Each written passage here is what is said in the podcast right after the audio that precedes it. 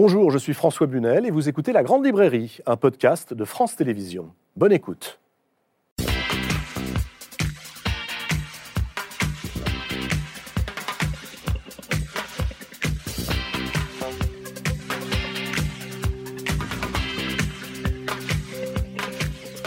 Bonsoir, bonsoir à tous et bienvenue dans la Grande Librairie. C'est une émission festive que je vous propose ce soir pour célébrer les noces de la littérature, du théâtre et du cinéma. Bah oui, ménage à trois. Au programme, Shakespeare, Philippe Roth, Milan Kundera, que vous pouvez bien sûr lire, mais aussi aller voir en salle. J'accueille ce soir des écrivains, des metteurs en scène fous de littérature, mais aussi des comédiens qui jonglent avec la langue française. Bonsoir, Denis Podalides. Bonsoir. Très heureux de vous retrouver sur le plateau de la Grande Librairie. ça me fait très plaisir. Ça fait un petit bout de temps. Le rôle de votre vie en string et à moitié nu. C'est ce que l'on vous a proposé à la Comédie Française, dont vous êtes sociétaire, je le rappelle, depuis maintenant 21 ans. En l'occurrence, c'était le rôle d'Orsino dans La Nuit des Rois de Shakespeare, pièce que vous rêviez de mettre en scène depuis quoi? 25, euh, peut-être un peu plus même, 25 ans.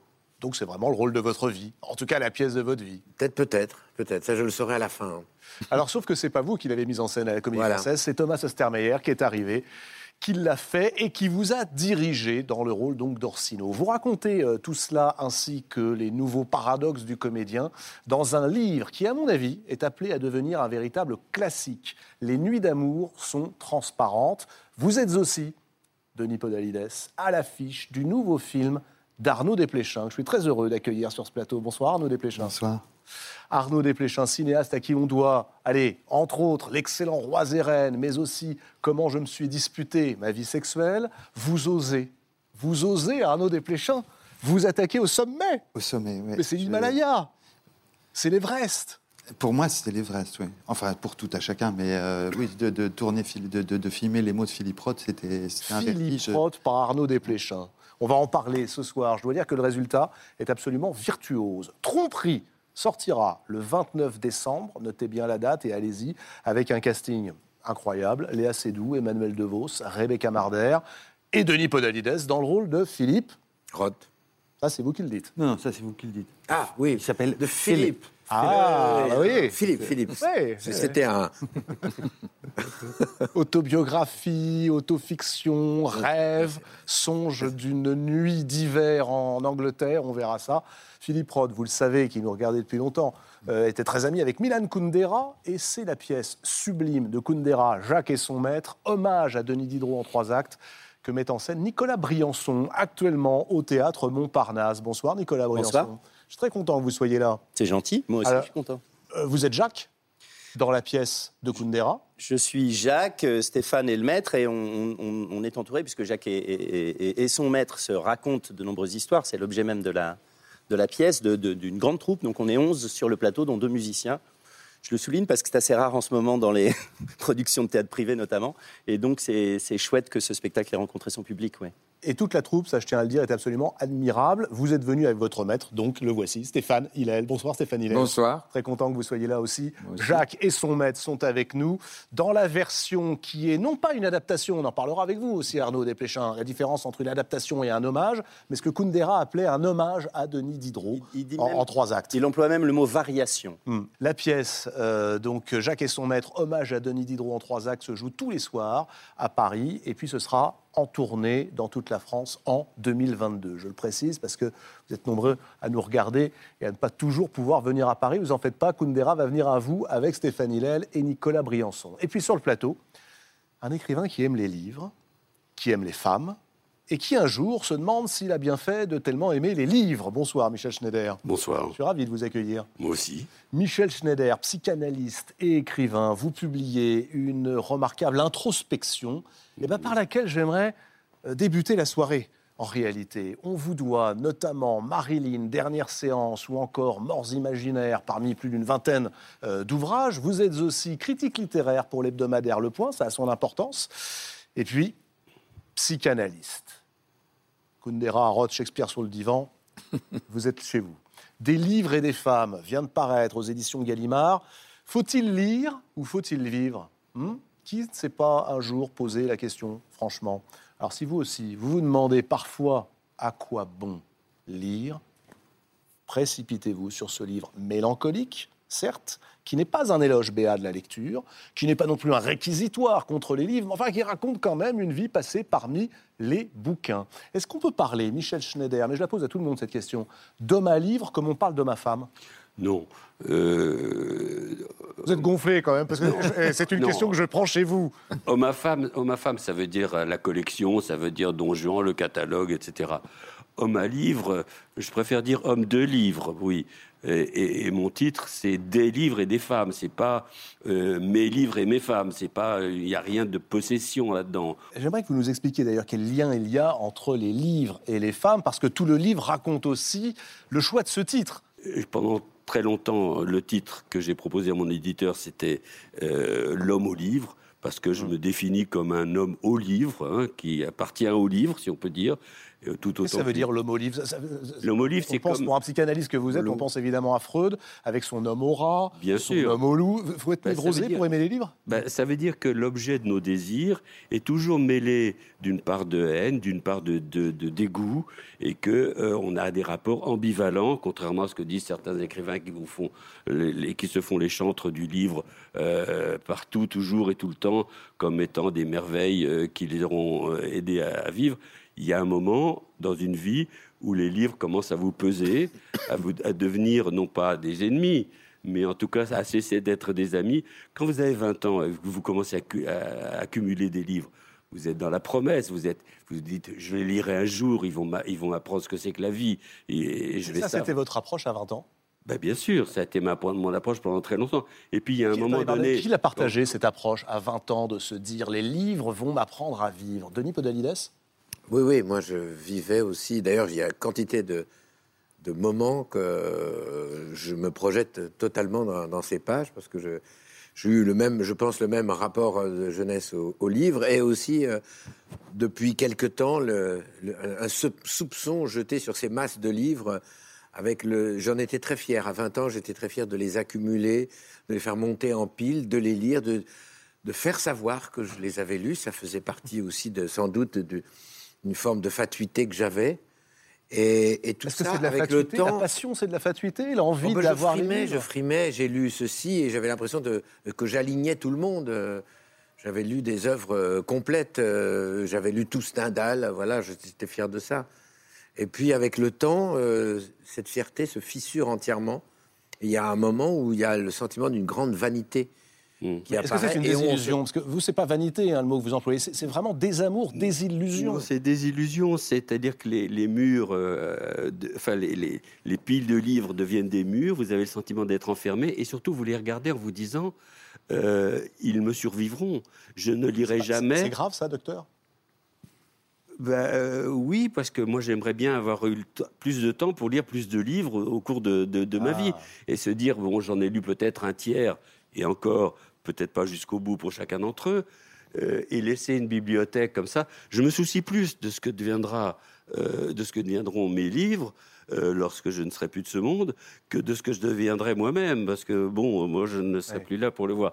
Mais j'ai- l'impression que les livres deviennent une sorte de reproche. Quoi. Ils, me, ils me disent, voilà, tu nous as délaissés, tu nous as abandonnés, et, et- et maintenant, bah, tu mourras avant nous.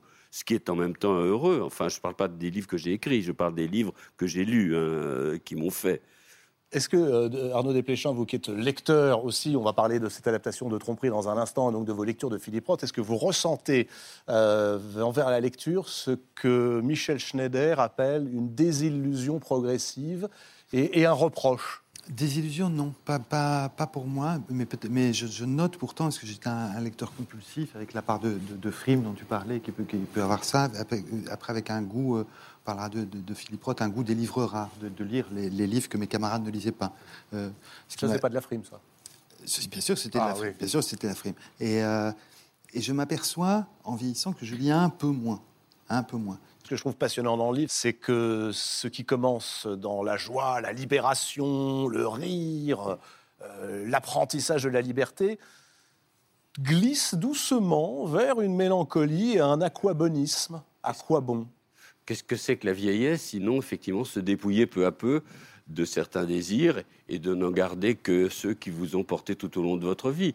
Moi, j'ai eu quatre éducations euh, mon éducation politique, mon éducation psychanalytique, mon éducation littéraire et mon éducation amoureuse. Bon, l'éducation politique, c'est le désir de pouvoir, c'est pas très intéressant. Ça, c'est pas les livres, c'est un seul livre.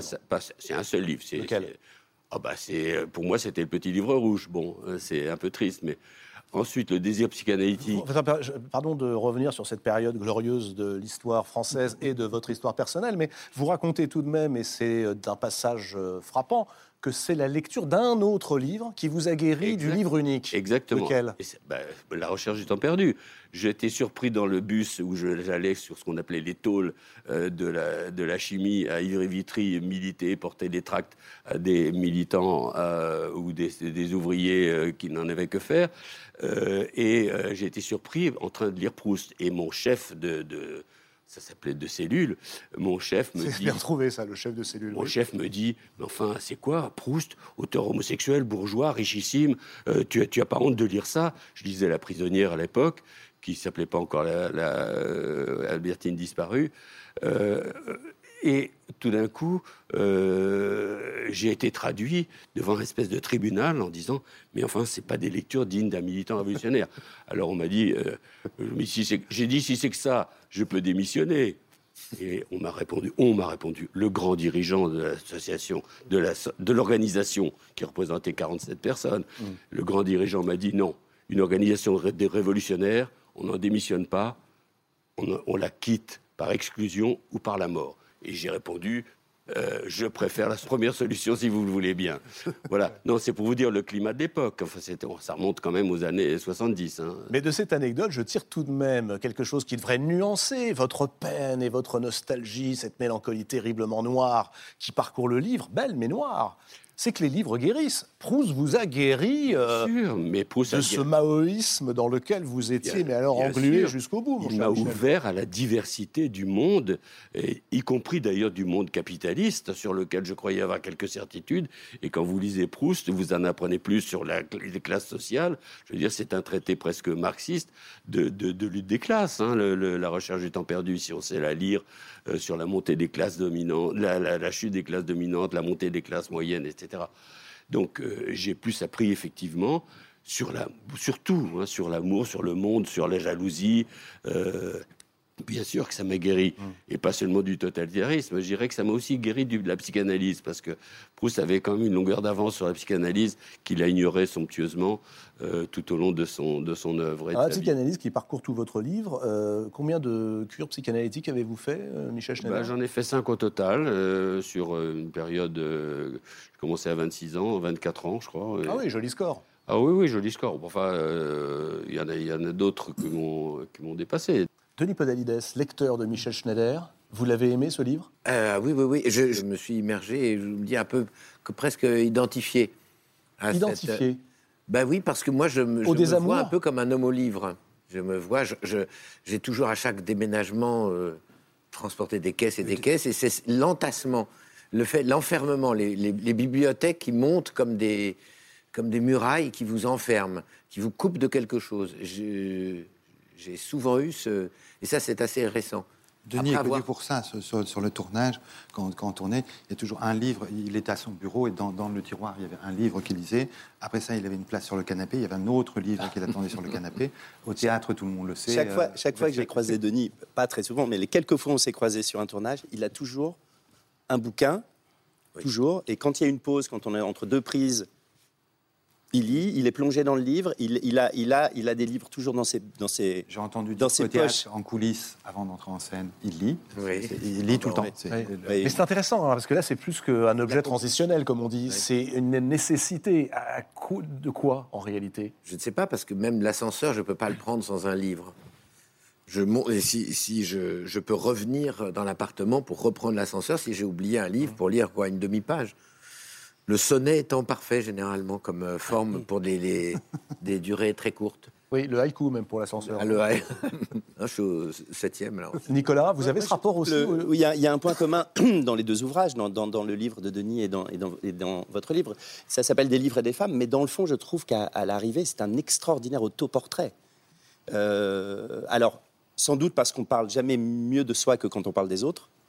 Euh, et en abordant la question des autres, que tout d'un coup, il y, a- il y a une vérité, je trouve, dans, dans- dans- dans ce livre, il y a une honnêteté profonde, une, une- une- une- envie de dire sa vérité, d'être ancré dans sa vérité, euh, qui révèle finalement, en fait, petit à petit, en, en filigrane, le- le- l'auteur. Est-ce que vous étiez comme ça ou est-ce que vous l'êtes devenu? Comme ça, c'est-à-dire? C'est-à-dire avec cette euh, mélancolie Ah oui, ça, ça s'invente pas. euh, la vieillesse ne fait qu'accentuer. hein, Mais le- elle était là. Comment? Est-ce que vous l'aimez, cette mélancolie? Et la, ben, la mélancolie, c'est une ressource formidable. hein. Bon, je ne veux pas citer Aristote et, et tous ceux qui ont écrit, euh, et d'autres, sur la ressource créatrice de la mélancolie. Enfin, qui autour de nous, vous êtes tous des, des créateurs, des, des gens, des, des hommes de mots, hein, même si vous êtes plus un homme d'image, euh, euh, vous un homme de scène, vous aussi. Bon, euh, euh, la, la- la- la mélancolie foncière, la nécessité qu'on a de, surmonter ça euh, par la, création, bah, c'est la, ressource même de, toute œuvre. Je crois que la ressource de... Enfin, Podalides dit ça, il dit, voilà, au fond de toute œuvre, il y a la souffrance et l'anxiété d'un enfant, d'un enfant triste. Bon, et je pense que c'est vrai des œuvres les plus fortes, les plus gaies, les plus, les plus solides, euh, que d'avoir trouvé le, le- moyen de, de transcender ça dans, dans, dans, dans- dans du papier. Bon, tout en sachant que euh, on n'en sort pas. hein, euh. Des livres et des femmes. Michel Schneider, c'est aux éditions Gallimard. Denis Podalides. Alors, on va parler dans un instant euh, de Tromperie, le film d'Arnaud Desplechin, adapté du roman de Philippe Roth, mais euh, film dans lequel vous jouez donc Philippe. J'ose plus dire Philippe euh, Roth, hein, en revenir Ah sur oui. ce délicat sujet. Mais j'aimerais quand même poursuivre avant cela par ce livre que vous publiez, dont vous parliez euh, brièvement, euh, Michel Schneider, tout à l'heure, et vous aviez raison, aux éditions du Seuil, euh, livre qui m'a absolument passionné parce qu'il raconte, me semble-t-il, le nouveau paradoxe du comédien. Les nuits d'amour sont transparentes, c'est une phrase de Shakespeare tirée de La Nuit des Rois qui donne à votre livre son titre, livre qui raconte surtout la façon dont vous avez vécu cette mise en scène qui était absolument extraordinaire, de la pièce de Shakespeare par Ostermeyer, La Nuit des Rois, euh, à la Comédie Française, c'était il y a deux ans et demi Oui, maintenant, oui. dans laquelle vous jouiez alors, le rôle de la mélancolie par excellence. Orsino, sauf que vous le jouiez en string, à moitié nu, ce qui rend, voilà, le livre fascinant, c'est que vous confessez que cette pièce de Shakespeare, de Nipodalides, vous rêviez de la mettre en scène vous-même lorsque Stermeyer a débarqué à la comédie euh, française. Pourquoi vous touche-t-elle autant cette nuit des rois? Je l'ai découverte euh, très jeune, comme plusieurs pièces de Shakespeare, et j'étais enchanté, sans tout à fait comprendre, mesurer l'ampleur de la pièce.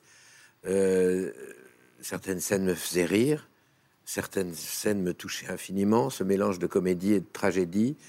Euh, la fait d'arriver sur une île. euh, D'ailleurs, c'est- pas une île, c'est moi dans ma tête qui me Illyrie. Oui. J'ai transformé en île, mais c'est pas Alors, une île. en fait, Racontez-nous, alors si on devait résumer cette pièce qui est euh, longue Ah, à résumer, elle- mais allez, je en suis un très mauvais euh, résumeur. Alors c'est pas vrai parce que vous on le faites, ce résumé sur une je l'ai- page. ben, je- je D'abord, il, il fait quatre pages, le résumé. Hein, je vais pas me lancer là-dedans. C'est une pièce très complexe à raconter. C'est hein. Ouais, Alors tiens. Nicolas, Nicolas, Nico- vous la connaissez par cœur cette pièce, vous l'avez mise en scène Oui. vous aussi Alors, bah, il y a dix ans. Eh ben c'est sur vous que ça tombe. La nuit Aïe, des rois de non. Shakespeare par Nicolas Alors, deux- un, frère et, et une sœur, euh, ils sont jumeaux, ils sont sur un bateau. Ce bateau fait naufrage. L'une est échouée d'un côté de la côte avec un marin qui l'accompagne, l'autre. Euh, on n'en a plus de nouvelles, en tout cas au moment où démarre le- la pièce. Elle décide, elle demande où elle est. On lui dit euh, vous, êtes en, en Illyrie, madame. Et, et elle décide d'aller. Elle dit ah mais c'est là qu'il y a le duc Orsino. Je, je vais aller le voir. Bon, tout, tout ça vraiment Shakespeare, ça, euh, il est merveilleux parce que euh, il va droit à là où il a envie de nous emmener très vite. C'est une bonne idée ça d'aller droit euh, là où on veut nous emmener Nicolas dans, dans un résumé. Alors, elle se déguise en homme. On nous, on nous l'explique pas, en tout cas. lui, Non, non. très- très- pourquoi euh, Elle décide de s'habiller en homme et elle rentre au service du duc Orsino, qui va, qui, dont elle tombe amoureuse. Lui-même est amoureux d'une jeune femme qui s'appelle Olivia. euh, qui est elle-même, euh, qui a perdu son père et son frère, je crois, qui est donc en deuil. Et qui refuse de recevoir euh, les, messagers du, du, du duc Orsino. Il envoie donc ce, ce nouvel ami qu'il a, qui est donc Viola déguisée en homme, faire la cour euh, pour lui à Olivia. Ce qu'elle va faire. Et patatras, Olivia va tomber amoureuse de ce jeune homme qui est en fait une jeune femme, qui est Viola. Euh, Non, mais attends, c'est pas, je trouve que c'est parfaitement résumé. C'est parfait. Mais oui. Là, t'as- le moteur. ouais, ouais. je- Moi-même, je, je- Et là, là, on en est. trans- On en à l'acte 1. transpire. Comment est-ce que vous avez réagi, euh, Denis Podalides, lorsque Ostermeyer vous a dit le rôle de votre vie, celui auquel vous pensez, vous, depuis 25 ans, vous allez le jouer, bien sûr, mais vous allez le jouer tout nu, avec un string, une robe de chambre, si possible bedonnant. Ah, euh, bedonnant, ça c'était, c'était pas spécialement dans la. euh, Dans la c'était commande. pas prescrit, c'était pas dans la commande, c'était moi qui, au, au moment X, euh, au moment T, euh, non, il m'a engagé pour faire Orsino. Il m'a pas du, nous a pas dit au moment où on était engagé dans quel, ni dans quel décor, ni dans quel costume. C'est quand on a découvert les maquettes. Mais au départ, ça devait être des body painting. On devait avoir les corps peints entièrement peint, donc on devait être nu et peint, et au cours de la représentation, ça devait se dégrader et nous laisser euh, apparaître. Et finalement, techniquement, c'était très compliqué. Donc, euh, mais ce qu'il aimait bien, je crois, dans le, le string, c'est que le roi apparaît. Enfin, donc c'est le, Le roi est nu, là. apparaît dans, euh, dans une nudité. Il n'a- il n'apparaît pas sous le, dans- avec le- le- les outils du pouvoir. Mais quand vous vous dites, Donc, je vais quand même jouer tous les soirs en string, Oui, mais quand vous travaillez avec un grand metteur en scène, ça vous habille. J'ai eu le sentiment que j'étais costumé dans la mise en scène.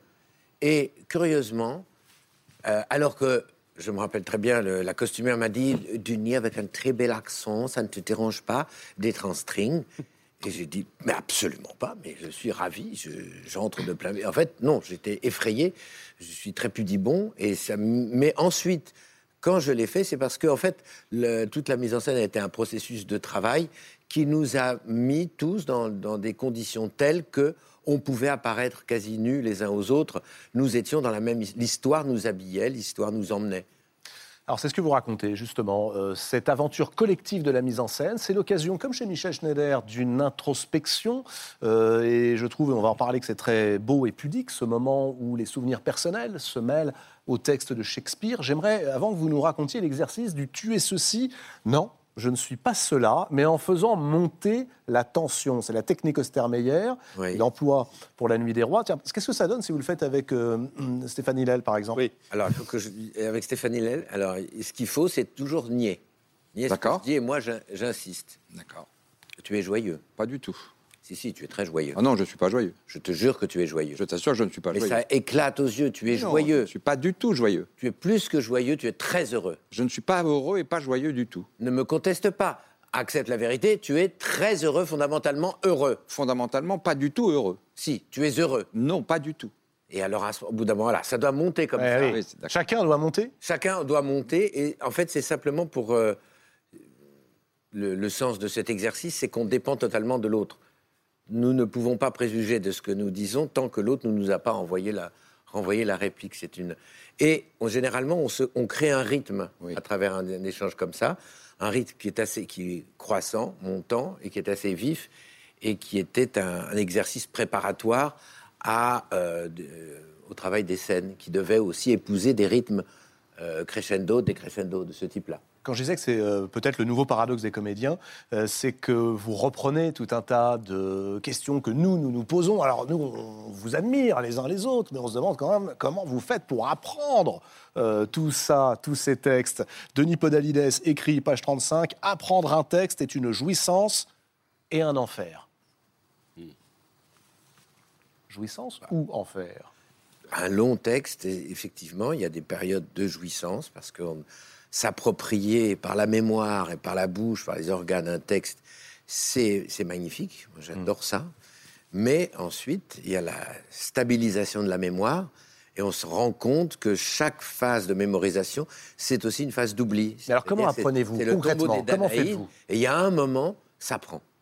Bah, comment on fait? Bah, Il faut ressasser, il faut rabâcher, il faut consacrer du temps. En fait, si les gens sont émerveillés par ça, c'est parce qu'ils ne le font pas. Et ils ne le font pas parce qu'ils ne sont tout simplement pas payés pour, je dirais.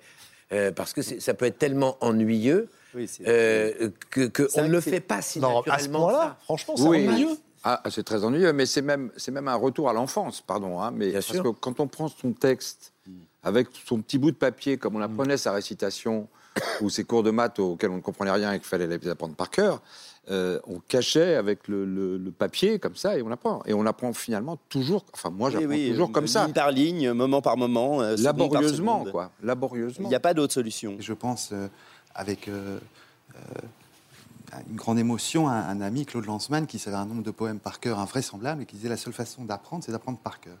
Et disons, il n'y a pas assez de par cœur à l'école. Le, le par cœur a des vertus. euh, et moi, je, je crois que les acteurs sont vraiment des exégètes. Alors souvent, on dit les acteurs, ils sont, hein, c'est, juste des divertissements, etc. Mais vous avez une connaissance des textes qui est, qui est hallucinante. Phénoménal, parce oui, c'est ça. Oui, parce que Ouais, ça on va. n'est pas que dans le Parce divertissement. qu'on ne s'attache pas à l'esprit, on s'attache à la lettre. C'est toujours ça. Et d'ailleurs, C'est de coller à la lettre du texte et pas à son esprit. Et ça, c'est le travail admirable des acteurs, c'est de trébucher sur la lettre plutôt que de, de- de- de rester dans un vague esprit Mm. de, de- de choses. Ça, j'ai une admiration infinie pour ça. Milan Kundera dit souvent qu'un des plus beaux mots de la langue française, c'est apprendre par cœur. Il dit, vous- tu te rends compte, apprendre par cœur, c'est apprendre par le cœur, avec le cœur. Voilà. Ça, c'est au théâtre. Au cinéma, c'est une autre affaire. Page suivante. Quant au cinéma, écrit Denis Podalides, j'apprends à la diable mes lignes de texte. Le jour même du tournage, Pas toujours. en finissant le maquillage, je vous cite, hein, ou alors directement avec le partenaire. Vous étiez au courant, Arnaud Desplechin, quand vous l'avez engagé, qu'il apprendrait son texte uniquement le jour du tournage Tromperie, il y avait beaucoup de textes. Il y avait quand même pas mal de textes. Et donc, il y avait des scènes que j'avais appris très longtemps avant, comme je fais pour le théâtre. Mais, mais il arrive des scènes où il y a euh, assez peu de dialogue. Ça t'est arrivé aussi d'apprendre le matin, de faire des italiennes. Aussi parce que c'est parfois un impératif Qu'est-ce que de certains réalisateurs qui demandent à ce qu'on ne sache pas trop. J'ai même eu des metteurs en scène au théâtre, ils disaient n'apprenez pas trop votre texte, ne solidifiez pas tout, sinon, euh, parce que parfois, à force d'apprendre, c'est vrai, on a, on a tendance à empâter le texte, à, à le rendre un peu trop intentionnel, alors qu'il faut garder de la souplesse. C'est ce à quoi je vous invitais à flotter dans le texte. C'est ça, absolument. tout- tout- tout- tous les deux. À flotter. Oui, oui, non, mais ça, c'est vrai. Qu'est-ce que c'est, flotter? Mais flotter, c'est. Enfin, le, le- le- le film, est, c'est, c'est un film parlé, c'est un film écrit, puisque c'est une, une adaptation de Roth. Donc il fallait respecter les mots, et en même temps, je voulais pas que ce soit trop figé. Et donc, je- moi, je, je suis pas. J'arrive à apprendre des poèmes, mais je suis incapable d'apprendre un texte de jouer. J'ai trop le trac pour ça. Donc quand je commence à jouer, je dis jamais le texte. Quand je prends la place des acteurs, je dis jamais le texte tel qu'il est écrit. Je brode un peu au-dessus, je, je le modifie, ça, je flotte dans le texte. Je dis à peu près ce qui se. Vous voyez, et puis j'attrape un mot qui m'est précieux, qui, qui avait été écrit par Roth, et puis hop, je zappe sur un autre et ça.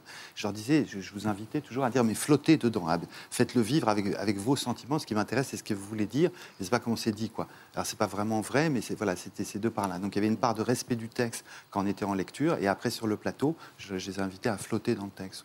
Ce qui était une formidable méthode parce que ça, ça permet de ne pas se, se focaliser sur l'intonation. Voyez, Mm. De te chercher l'intonation. Le... Euh, Vous écrivez, parce que ça c'est l'apprentissage, vient ensuite la mise en scène, et vous écrivez ceci, notre première intuition d'un rôle est souvent fausse. Alors qu'on pourrait au contraire, nous qui vous regardons, penser que vous avez intuitivement capté le personnage, Stéphanie Hillel. Non, C'est très intéressant ça d'ailleurs dans le passage de- dans le livre parce que euh, Denis parle de, de Ostermeyer qui leur dit je vais vous donner la dominante. Ouais. Hein, je crois je Oui. ne trahis pas c'est ça? Bien sûr, bien sûr. oui. Euh, la dominante et au travers de la dominante en fait c'est aussi le moyen pour lui euh, d'une manière assez élégante de vous d'empêcher l'acteur d'être déjà dans, dans, la, dans une intention qui est déjà un peu formatée ou un peu. Euh, et je trouve que c'est un très bel. euh, très façon de détourner la chose pour amener l'acteur à, se débarrasser de savoir-faire. Alors il y a les choses techniques et puis il y a l'intime. Comme chez Michel Schneider, vous euh, liez les deux. Ce qui est marquant, c'est que le chemin des répétitions de Denis Podalides vous fait parcourir le chemin de votre existence. Ce sont vos souvenirs, souvenirs d'adolescence qui se greffent à la répétition, à l'apprentissage du texte. Tout à coup, brève réminiscence du premier amour, fulgurance d'un coup de foudre. Les rôles d'amoureux, pour moi, c'était toujours les plus difficiles. Le- C'était presque l'injouable. Et surtout l'amoureux mélancolique. Eh oui. J'ai vu des Orsino tomber au champ d'honneur, euh, euh, en- ennuyeux parce qu'ennuyés, enfin, etc. Et, et donc, j'a- j'appréhendais un peu ça. Et euh, Thomas m'a dit une chose, m'a dit, c'est un génie des émotions. Et j'avais adoré, c'est ce qui est devenu ma dominante, j'ai adoré ce personnage qui, pèse comme ça et qui étudie les, émotions, qui a l'art de les, nommer, de les détailler, de les rêver, de les exprimer aussi. Euh, donc je me suis attaché à, ça, à cette dominante. Et évidemment, en parcourant ce réseau d'émotions, on retrouve forcément, on en retrouve au moment où on répète, on construit un peu dessus, mais on peut en retrouver. Ça m'est arrivé en jeu. En jeu, il y a un, un souvenir d'enfance, un souvenir d'adolescence. Pendant que vous jouiez, le soir. Récent, pendant qu'on joue le soir. Ah oui. Ça vient irriguer soudain un moment, qui n'est pas forcément un moment parlé d'ailleurs, parce que dans les moments où on parle, il y a une certaine concentration qui fait qu'on n'est pas tout de suite, mais quand même, moi j'ai été pris dans des. Mais c'est la mise en scène aussi qui autorisait ça. Je serais curieux d'avoir l'avis du psychanalyste sur euh, ce souvenir d'enfance qui tout à coup jaillit lorsque le comédien est sur scène. Ben, c'est le démenti même de Diderot. Vous savez, la thèse de Diderot, le paradoxe du comédien, c'est que moins on s'identifie au personnage qu'on joue, et mieux on le joue. Bon, c'est vrai jusqu'à un certain point. Enfin, vous, vous êtes des metteurs en scène l'un et l'autre, mais euh, et vous aussi. Mais euh, il y a quand même un, un socle, un noyau de soi qui passe dans le rôle. Est-ce que Denis Podalides aurait joué Orsino de la même façon euh, s'il n'avait pas eu cette histoire d'amour en 15 de secondes, euh, 50, je sais pas combien, 40 ans plus tôt? Certainement pas. D'autant que, pardonnez-moi, mais c'est peut-être ce qui est plus difficile à jouer. C'est-à-dire jouer l'amoureux transi, bon, très bien, jouer l'amoureux, on peut. Mais jouer la douleur d'aimer, de n'être pas aimé en retour, Oui, oui. le vivre, ça, c'est bien, on sait tous faire. hein. Mais le jouer, alors là, Mais on convoque tout le temps nos, nos fantômes euh, en scène. C'est notre travail. On pourrait généraliser. euh, Est-ce qu'il y a un paradoxe de l'écrivain, du romancier? C'est-à-dire qu'on pourrait soutenir que le romancier, le roman est d'autant meilleur que le romancier ne s'y met pas. Bon, euh, pourquoi est-ce Ouais. que Philippe Roth s'est mis dans tous thèse de Kundera. hein. Hein Thèse de Kundera dans l'art du roman. Est-ce qu'on peut dire qu'un écrivain ne se met pas du tout dans ses livres, ce qui est la thèse de Proust? Proust dit on est deux, il y a le- celui vit, qui vit dans la vie réelle, et puis il y a celui qui, qui est, qui est l'auteur du livre. Bon, est-ce que ces deux Bien sûr que ces deux sont, sont, sont séparés, mais enfin pas complètement. On sait très bien que l'é- l'écrivain se met dans ses livres lui-même, euh, comme, comme Denis Podalides se met dans le rôle de, de- d'Orsino mélancolique euh, à partir de sa propre mélancolie passée d'enfant, euh, enfin, de- ou d'adolescent qui est abandonné. Vous alternez, Denis Podalides, dans ces pages, euh, les passages euh, très drôles. Par exemple, quand vous avez des très bonnes idées, des très bonnes idées sur un vélo d'appartement. Et là, vous vous dites, j'ai écrire une lettre au metteur en scène en lui demandant de changer la musique, en lui disant... Je- ça tient trois quarts d'heure, c'est-à-dire le temps du vélo le d'appartement. temps du vélo d'appartement. Ça me rassure. Et puis, les passages très poignants lorsque l'image de votre frère, Eric, Oui, revient. oui, oui. euh, Pourquoi est-ce que vous avez tenu à fendre un peu l'armure, raconter aussi votre vie et votre vie intime, là, en l'occurrence, euh, au bénéfice de ce passage, hein, ce moment où dans la pièce de Shakespeare, il y a euh, une grande euh, ivresse de la part de Sir Toby et, et- et Andrew, oui. dans un état d'éthylisme avancé, on va dire. Tout à coup, rejaillit ce souvenir de l'addiction de votre frère. Alors parce que bon, la pièce, le thème de l'alcool est extrêmement important et mon frère était en dépression, était très très alcoolisé. Donc à chaque fois que la figure de l'alcoolique euh, revient, euh, c'est mon frère que je vois. Et, et cette pièce aussi, il y a un frère disparu. Donc une des premières raisons qui me faisait euh, vouloir mettre cette pièce en scène, pas tant la jouer que la mettre en scène, c'était ce frère disparu qui est en fait le frère d'Olivia, cette idée que et que cette pièce est accueillante pour les morts. Je m'étais formulé ça, c'est comme toutes les pièces de Shakespeare d'ailleurs. Le théâtre même est accueillant pour les morts. Euh, et donc c'était une façon de toujours de et j'ai d'ailleurs c'est aussi une des raisons pour lesquelles j'ai publié mon premier livre, c'était une façon de faire de de- d'écrire sur mon frère parce que c'était un un vœu de il, comme il était mort jeune de faire qu'on sache qu'il a vécu. C'était une simple intuition que que je, je m'étais rendu compte qu'après euh, son enterrement, comme souvent après, on peut ne plus du tout parler de la personne disparue, mais, mais, la bannir de tout discours, et notamment dans la famille. Je m'étais rendu compte de ça. C'est à partir du moment où on l'a enterré, la semaine d'avant, on a énormément parlé de lui les uns avec les autres. Après l'enterrement, fini. Et je, sentais que ma mère, elle, avait envie euh, de continuer à en parler, ce, ce qu'on ce qu'on a fait. Et donc, euh, dans mon premier livre, je glissais comme ça des choses sur la disparition de mon frère, de façon aussi que ma mère puisse euh, les lire et qu'on puisse continuer à en parler. Et en fait, je me suis rendu compte que j'ai fait ça dans les quelques euh, livres que j'ai publiés. À chaque fois, il y a une petite, euh, petite chose qui est comme un, un petit tombeau, histoire qu'on sache tout simplement, le- l'idée c'était ça, qu'on sache qu'il est Avez-vous vécu. avez-vous peur, parfois, de perdre votre talent Je vois, oui, oui, oui, oui. Bah, euh, oui, parce que j'ai, je crois que ça, ça peut tout à fait se, se perdre. Il y a euh, la magie. Je vois où. Vous savez pourquoi je vous pose cette Oui, question je sais pourquoi. Parce qu'il y a un texte qui est Euh, voilà. obsédant, j'imagine pour tous les comédiens, Bah. mais qui est un des plus beaux textes de Philippe Roth, qui est le qui est le rabaissement. tout début du rabaissement. le début du rabaissement. Et moi, quand j'ai lu ça, c'était un choc. Et en fait, ça fait énorme, ça m'a fait énormément de bien De lire ce texte de Roth de lire ce texte parce que c'est le début d'un livre. Quelqu'un qui dit il a perdu sa magie, mais qui commence un livre comme ça, c'est qu'il n'a pas tant perdu que ça, sa magie. C'est qu'au contraire, c'est une façon de la, de la recréer. Est-ce que vous nous liriez, tiens, les premières lignes du rabaissement de Philippe Roth Il avait perdu sa magie. L'élan n'était plus là. Au théâtre, il n'avait jamais connu l'échec. Ce qu'il faisait avait toujours été solide, abouti. Et puis il s'était produit cette chose terrible. Il s'était soudain retrouvé incapable de jouer. Monter sur scène était devenu un calvaire. Au lieu d'être certain qu'il allait être extraordinaire, il savait qu'il allait à l'échec.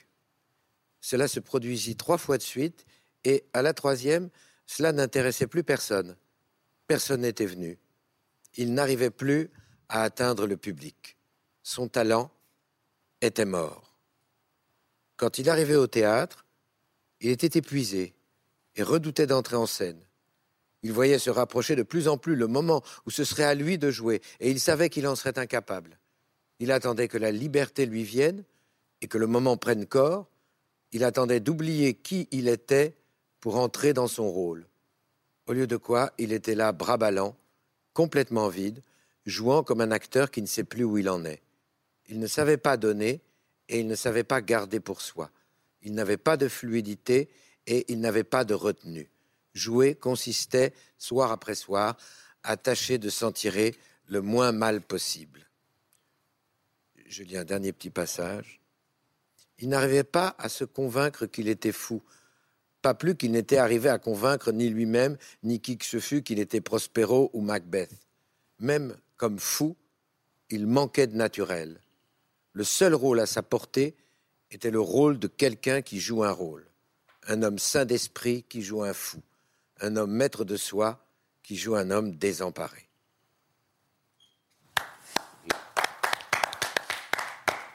Merci Denis. C'est une peur que vous comprenez ou que vous partagez C'est les uns les autres. C'est le cauchemar qu'on fait tous euh, régulièrement, à intervalles réguliers, de, de- de- de- d'être poussé en scène et de- et de- d'être totalement désemparé, vide, incapable. C'est c'est une angoisse de toute façon qu'on qu'on- qu'on a. Alors, euh, peut-être pas aussi béante, peut-être pas aussi euh, paralysante que celle-là, mais l'angoisse de ne pas y arriver, l'angoisse de plus savoir jouer, l'angoisse de, de- de chaque fois qu'on recommence une pièce, chaque fois qu'on tourne un film, chaque fois qu'on rencontre une nouvelle aventure, euh, oui, il y, a une- il y a une peur alors qu'on finit par arriver à domestiquer un peu en se disant... Mais elle est là. euh, Stéphanie Lel? Bah, C'est même pire que ça, c'est-à-dire que, enfin pour certains, euh, en tout cas, pour moi, j'ai toujours l'impression de ne pas être légitime euh, quand je, voilà. Je me dis toujours que Aujourd'hui encore? Peut-être aujourd'hui, peut-être même plus qu'avant. pour, beaucoup de raisons, c'est parce que comme je fais d'autres métiers aussi moi dans mon existence, donc euh, je joue pas souvent et donc quand je rejoue, j'ai toujours l'impression que je devrais pas être là, quoi. Les Nuits d'amour sont transparentes de Denis Podalides. C'est aux éditions du Seuil. Et puis, euh, vous aurez une envie furieuse de lire La Nuit des Rois. Et aux chances, un des écrivains que j'adore dans cette émission, c'est Olivier Cadio. Cadio, traducteur, nous livre peut-être la plus formidable, la plus poétique, la plus délectable des traductions de la Nuit des Rois de Shakespeare. C'est euh, aux éditions POL. Alors Philippe Roth, justement, dont nous parlions, mort euh, il y a trois ans, l'un des plus grands écrivains contemporains, l'auteur de cette poignée de chefs-d'œuvre qui vont de Portnoy et son complexe jusqu'au complot contre l'Amérique en passant par la tâche pastorale américaine, le théâtre de Sabbat ou encore Tromperie, court roman paru en 1990 et qu'Arnaud Desplechin vient d'adapter brillamment avec ce casting formidable, Denis Podalides en Philippe, Roth, accompagné par Léa Seydoux, Emmanuel DeVos ou encore Anouk Grimbert. Le film sortira au cinéma le 29 décembre. Courez-y, il est excellent. L'occasion de relire Philippe Roth en attendant euh, la sortie du film d'Arnaud Desplechin. Tromperie, c'est l'histoire d'un écrivain américain prénommé Philippe. Il est marié, il est exilé à Londres et il retrouve régulièrement sa maîtresse avec qui il parle. Il parle pendant des heures de sexe, d'érotisme, d'antisémitisme, de littérature et puis surtout de ce qu'est la fidélité à soi-même. Pourquoi avez-vous choisi Tromperie, Arnaud Desplechin, parmi les 33 livres de Philippe Roth? Parce que je pensais que les autres n'étaient pas adaptables. Euh, j'ai vu pas mal d'adaptations de, Philippe Roth, et puis de, qui, ont été faites pour le cinéma américain, j'étais jamais vraiment convaincu. Et celui-là, il y avait un secret dedans qui, me touchait, peut-être parce qu'il était modeste. Le, le, livre était modeste, et du coup, il appelait le, cinéma. C'est peut-être aussi à cause de sa forme, puisque sa forme, les lecteurs qui ne soient pas surpris, est très, très sèche comme ça, parce que ce sont juste des, notes de dialogue, sans aucune idée. C'est des scènes, voilà. Sans même le nom des personnages. Qui parle, on ne sait pas où on, en est. Qui est il, qui est elle, on sait mm. pas. C'est juste des dialogues. Et donc il fallait un film pour pouvoir incarner justement que le, texte ne reste pas froid. Et si possible avec cet humour qui est très présent dans toute l'œuvre de Philippe Roth, humour corrosif, mhm. qui fait demander d'ailleurs à sa maîtresse à un moment s'il n'est pas tout simplement en train de jouer les anthropologues. oui, c'est ça. Ah. Oui.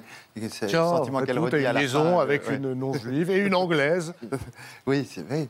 C'est la curiosité, la, curiosité, mais ça tient aussi, ça m'a frappé, le, le, le, film vient de, c'est un projet que j'avais il y a longtemps, longtemps, parce que j'avais été marqué par, c'était des scènes merveilleuses à jouer, c'était un matériel merveilleux pour les acteurs. Donc j'avais travaillé une des scènes euh, avec euh, Emmanuel Devaux, sa scène de l'épilogue. Euh, comme ça, comme je fais parfois avec les acteurs, on travaille des scènes pas que j'ai que j'ai pas écrites. Et il se trouve que c'est devenu un bonus DVD. Mmh. Et il se trouve que ce bonus DVD est arrivé dans les mains de Philippe Roth. J'aimerais que vous nous racontiez le coup de téléphone que vous avez reçu un soir J'étais pathétique. Philippe Roth. j'étais pathétique. Je ne sais pas téléphoner dans la vie, mais avec Philippe Roth, moins encore. Et euh, donc ça sonnait. Il y avait des invités chez moi. Je me suis réfugié au fond de l'appartement qui n'était pas si spacieux. Et je parlais. Je, disais euh, yes sir, etc. Il disait please don't sir me. Et euh, donc c'était très embarrassant. il venait de, voir ça et, il me disait des, des, trucs sur le. Et il venait de le voir. Et il disait c'est formidable. Il faut que vous fassiez que vous en fassiez un film. Et alors moi, je me disais, oui, mais c'est un écrivain, il ne connaît pas le cinéma, etc., il ne comprend pas. Puis je lui dis, mais monsieur, don't sir me, please. OK, Philippe, et ça m'a arraché la bouche, je parlais avec une voix de fille, c'était très embarrassant pour lui et moi.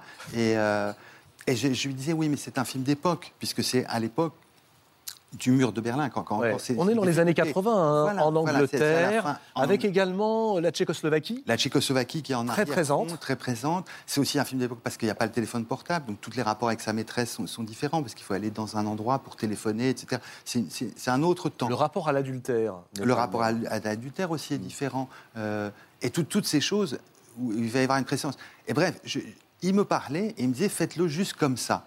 Et je lui disais, mais monsieur, c'est juste Emmanuel, don't sir me please. Je disais, Philippe, euh, c'est juste Emmanuel De Vos, et moi qui donne la réplique, je ne suis pas acteur, c'est filmé en vidéo. Il dit, mais c'est parfait, ça suffit. Et je, comprenais, je, comprenais, je croyais qu'il ne comprenait pas les, les, trucs de cinéma. Et après ça, j'y ai pensé, j'ai essayé, j'ai échoué. Un jour, voilà qu'il est mort, c'était un, un choc pour moi. Et puis on a vécu le confinement, je suis revenu au texte, j'ai commencé à, le lire autrement, puisque tous les personnages dans, ce film sont des personnages un peu déplacés ou enfermés, comme chacun a pu en faire l'expérience pendant le confinement. Et je me suis dit, ah mais si, en fait, peut-être je saurais le faire. Et ces mots me sont revenus des années après, quelques années après son décès. Je me suis dit, mais il avait raison, il faut le faire juste comme ça. Il faut juste le faire comme ça, avec Denis et Léa, Emmanuel, Anouk, voilà. On tourne juste tout simple, tout petit, Denis Podalides, vous êtes Philippe Roth ou vous êtes un personnage qui s'appelle Philippe? Euh, Est-ce qu'à un moment vous vous êtes dit je dois aller au plus près de la ressemblance physique qui est, de vous à moi, euh, vraiment saisissante hein, euh? On s'est dit, non, moi je ne me suis pas dit, je joue Philippe Roth, je vais regarder Philippe Roth sous toutes les coutures, je vais écouter sa voix, je vais essayer de m'en imprimer. Non, j'ai une confiance totalement aveugle en ce que disait Arnaud. Donc c'est un Philippe Roth d'Arnaud. Que c'était, c'était lui mon modèle. Philippe Roth passant par Arnaud. Et on a quand même fait quelque chose avec les cheveux et les sourcils pour que ça jure pas. Je ne sais pas si c'est, c'est pas la bonne expression, mais pour, et, et pour me donner probablement quelque chose d'un peu différent. euh, euh, quelque chose de... On va, on va regarder tout de suite ce que ça donne avec euh, précisément, là on est au cœur du sujet de l'adaptation.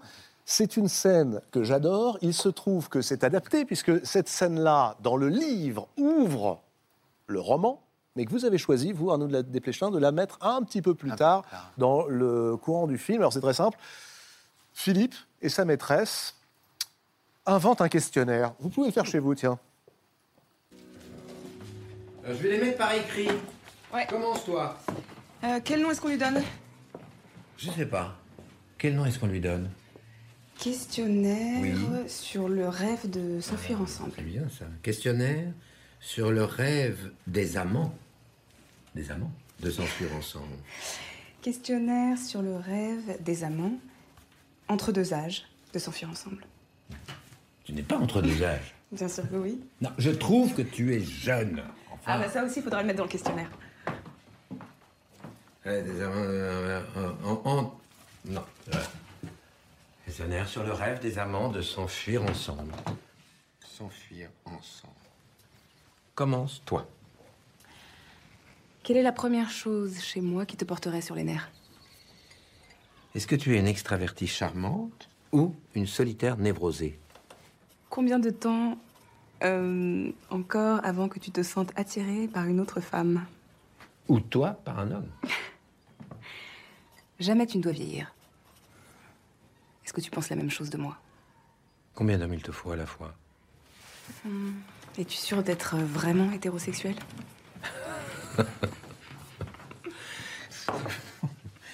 Euh, Est-ce que tu as une idée de ce qui t'intéresse en moi? Sois précise.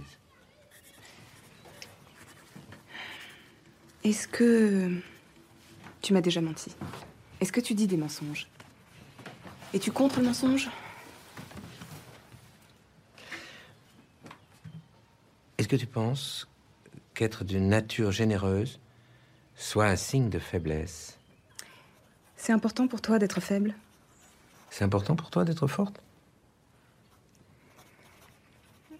Combien euh, d'argent me laisserais-tu dépenser? Dis-moi, est-ce que tu me laisserais le moindre pouvoir sur ton argent? En quoi est-ce que je te déçois déjà? Est-ce que tu vas mourir? Es-tu physiquement et mentalement en bonne santé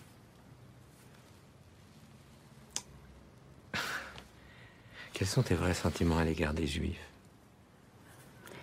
À quel point te montrerais-tu stupide si mon mari nous surprenait S'il entrait par cette porte? Euh, attends. Euh, 17. On continue? Hum, J'en vois pas d'autres.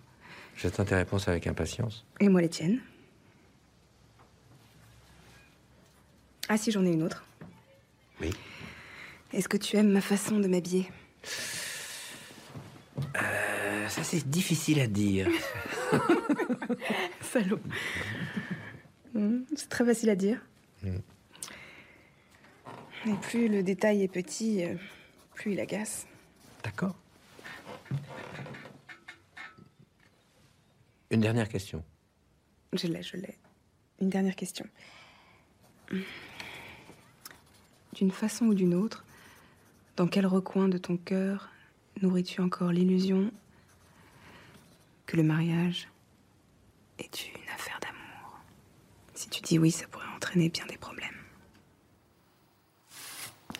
Elle est extraordinaire, cette scène, Arnaud Desplechin, parce qu'on y voit tout le génie de Philippe Roth, mais aussi, j'allais dire, allez, tout votre talent à l'interpréter, car euh, dans le livre Tromperie, c'est tiret, tiret, tiret. Voilà, à nous de jouer, à nous, lecteurs, de jouer. Et là, vous nous proposez euh, bah, ce qui donne la tonalité de peut-être toute l'œuvre de Philippe Roth, comédie, tragédie. Mm. Gravité, mais aussi profonde désinvolture. Rire libérateur, et d'un autre côté, incapacité, finalement, à répondre aux questions qu'on n'a pas tellement envie Oui. de poser, qu'on n'ose jamais poser. Il est tellement audacieux dans sa. Il était, il était très brave, Philippe Roth, non? Il, il a- il affronte tout ce qui gêne, tout ce qui, tout ce qui l'embarrasse. Il a une grande bravoure. Comme ça, il était très. Une, chutzpah, comme ça, très, très magnifique, comme ça, de, une audace dans, dans cette scène, entre autres, qui est pas la scène, euh, qui est effectivement la scène d'ouverture du, roman. Moi, je préférais commencer par planter le décor. Et après, c'était un enchantement d'avoir. euh, euh, dans, cette scène, dans toutes les autres, hein, Lé- Léa et Denis, parce qu'ils étaient tellement vibrants. C'est Léa, j'ai l'impression de la voir, je la vois là, prendre la parole avec la, la passion qu'elle peut avoir pour la. Vous parliez de, de jeu d'acteur, la passion pour la justesse, quoi. De, c'est cette quête. De Alors, je dois dire aux téléspectateurs que Léa Seydoux devait être avec nous Oui. ce soir. Malheureusement, ça n'est pas possible. Emmanuel DeVos non plus. Non plus. Euh, Anouk Grimbert non plus. On a joué de malchance. Et pourtant, j'aurais tellement aimé qu'il y ait ce soir oui. sur ce plateau c'est la malédiction des femmes, et notamment actrices de votre film. Ne serait-ce que pour répondre à cette question que vous avez dû vous poser tout de même. Est-ce que tromperie aujourd'hui, dans l'ère post-MeToo, Mhm. euh, résonne de la même manière que lorsque Philippe Roth l'a écrite en 1990 C'est une histoire aussi qui est l'adultère, mais aussi les rapports de séduction homme-femme. Bien sûr, bien sûr. Évidemment, c'est frappant parce que nous étions à Cannes pour présenter le film et la même malédiction c'est avait déjà eu. le- le- voilà, toutes les femmes jouaient, elles, elles étaient au travail et elles ne pouvaient pas venir. Et donc c'était pas possible. Et, euh, Donc finalement, il n'y a que les donc- hommes qui parlent de alors du euh, coup, c'est très très femmes. bizarre parce que de parler en la, on a un, plateau masculin, donc on est, on est tous très gênés. Donc Oui. euh, autant le dire au, au c'est vrai voilà, que c'est gênant, cette honnêtement. fois, bien sûr, bien sûr. Et Moi, j'aurais vraiment aimé que. euh, et le film des est une suite de Avec Camardère, Bien formidable. sûr. Euh, et je, je vois euh, le euh, Sadia Ben Tayeb euh, dans, dans une scène qui- qui- Extraordinaire qui, procureur. qui, qui- qui est justement une scène très MeToo, où tout d'un coup il y a une vision de, de- de- comme ça de, sur l'antisémitisme anglais, sur les questions On, de. on peut la raconter cette scène, c'est la scène du procès, c'est-à-dire qu'à un moment, Philippe Roth fait lui-même son propre procès, il l'écrit procès pour misogynie, diffamation des femmes et mise en danger permanente des femmes à travers les, les romans hein, qu'il a écrits. Et euh, bah, il est jugé par une juge, une procureure, Dans des un jurés exclusif. EES, Voilà, une, un- des un gendarmes uniquement voilà, Denis était sur la sellette, euh, entouré par euh, des, des actrices et des figurantes, euh, mais il n'y avait pas d'acteur, c'était lui, et la scène est devenue désopilante. Bon, Mais ce vient de délit, c'est très sérieux, non, Arnaud Desplechin, ce reproche de misogynie?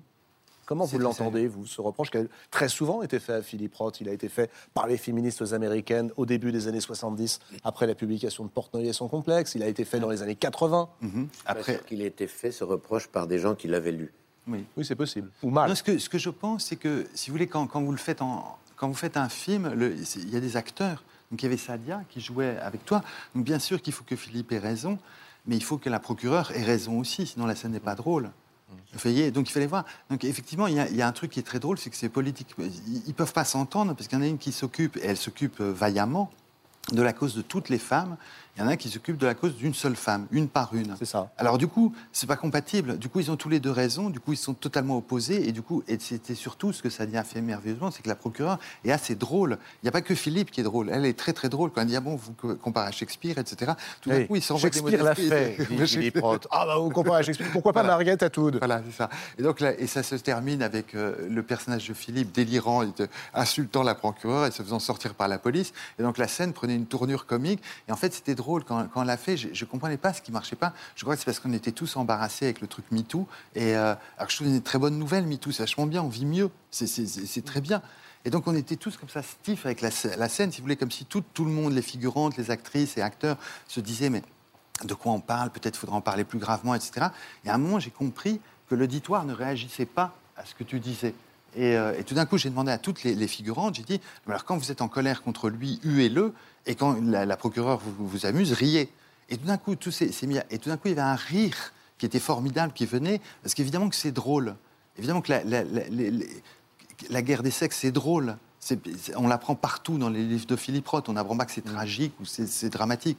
Que nous soyons irréconciliables, c'est très drôle. C'est une bonne nouvelle. Que nous dissemblons, ce- c'est très drôle. Et c'est ça qu'il y avait dans cette scène, je trouve, qui était très euh, réjouissante. quoi. Alors, Michel Schneider, vous, vous n'avez pas vu le film, pas encore, hein, de Arnaud Desplechin. D'ailleurs, j'ai demandé à ce que vous ne le voyiez pas, parce que je voulais Oui, oui. vous entendre, vous qui avez rencontré Philippe Roth à de nombreuses reprises, vous euh, qui lui avez beaucoup parlé euh, et qui l'avez lu. J'aimerais d'abord avoir votre lecture de Tromperie, cet étrange roman sur cet obscur objet du désir. Cette, euh, euh, euh, cette manière d'écrire comme, sur un théâtre, hein, c'est déjà presque. ils jouent chacun leur rôle. Bon, c'est extrêmement fort. Et le terme de, de tromperie, qui renvoie à la fois à la tromperie amoureuse, hein, à la- à l'adultère, ils sont tous les deux adultères, les deux personnages qui parlent dans, cette chambre de Londres. La tromperie, c'est aussi la tromperie du langage. C'est le langage qui nous sert à tromper l'autre, à nous tromper sur nous-mêmes d'abord. Euh, c'est ce qu'on appelle l'inconscient, et à tromper les autres euh, par de multiples euh, tactiques quotidiennes. Donc, et puis c'est le langage qui nous trompe, qui nous trahit aussi. C'est quand même ça le, cœur de cette, de cette fuite de l'un devant l'autre. Mais ça s'appelle tromperie et pas trahison, n'est-ce pas, euh, Arnaud Ouais, Desplechin ouais, ouais. Compris. Est-ce que vous avez le sentiment, vous, à un moment, qu'il s'agit d'une trahison cette, euh, Ce passage extraordinaire dans lequel, par exemple, Emmanuel DeVos, qui joue une ancienne maîtresse de Philippe Parotte et Denis Podalides, euh, lui parle du livre dans lequel je suis. C'est-à-dire que toutes les femmes qui approchent un écrivain se demandent dans quel livre elles seront Bien sûr. trahies, Bien sûr. trompées ou célébrées. Emmanuel DeVos s'en réjouit, euh, qui, qui- qui joue le, le rôle de Hades. Elle, elle s'en réjouit. Euh, Léa Seydoux, à la fin, on est un peu piqué. Elle dit qu'elle a éprouvé beaucoup de chagrin. Et puis qu'après, est-ce qu'elle s'en est remise? Elle s'en est pas vraiment remise.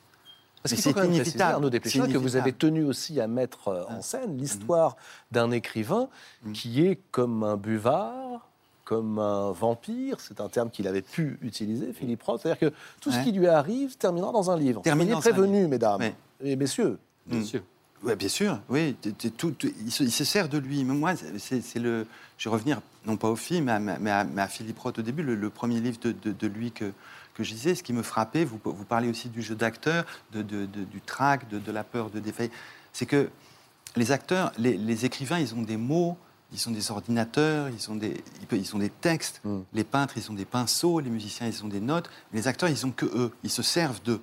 Et alors, moi, j'étais dans. Quand j'ai- la première fois que j'ai lu, c'était Portnoy, le, le premier livre de Roth que j'ai lu, je me posais des questions sur moi, sur le cinéma, etc. Et je suis tombé sur un écrivain qui se servait de lui, qui était à lui-même son propre matériel, comme les acteurs sont à eux-mêmes leur propre matériel, et qui accueillait cette comédie. De, la vie, qui osait se moquer de lui, qui osait se mettre en scène, se, se déguiser, euh, se, changer, qui se servait de lui. Alors du coup, ça, ça a provoqué en moi quelque chose de très libérateur et, euh, qui est un des thèmes, je crois, qui est alors. Effectivement, du coup, le, le side, le, side effect de, de ça, c'est qu'effectivement, si vous le fréquentez, ben, vous terminez dans un livre. Mais lui s'en réjouit. C'est la dispute avec, euh, à la fin avec son épouse, évidemment, où elle, elle en est furieuse. Elle dit Oui, mais dans les livres, c'est pas vraiment que. Mais oui, mais les livres, c'est drôle. C'est juste drôle. Ça ne blesse personne. Ça ne blesse personne. Ça réconcilie. Ça pique un peu, mais on s'en remet. De ça, on s'en remet. Et d'un film? Oh, on s'en remet très bien. Très bien. Les, les films, c'est des sortes de livres. hein. Vous voyez, c'est juste des sortes de livres. Je vous propose, Arnaud Desplechin, de l'écouter. Philippe Roth, vous savez, si vous êtes un fidèle de cette émission, que, euh, l'a reçu à plusieurs reprises, euh, sept fois euh, au cours des 15 dernières années, et tout particulièrement en 2014. C'était les dernières images que Philippe Roth a souhaité accorder d'ailleurs à une télévision, puisque euh, il avait dit à Michel Schneider hein, l'année précédente, un an et demi avant, ben voilà, j'arrête d'écrire, et puis ensuite il a dit, j'arrête toute intervention médiatique. Nous avions été le rencontrer chez lui dans le Connecticut et évidemment, nous lui avions posé la question, Adrien Solan et moi-même, et tromperie dans tout ça? Et écoutez sa réponse.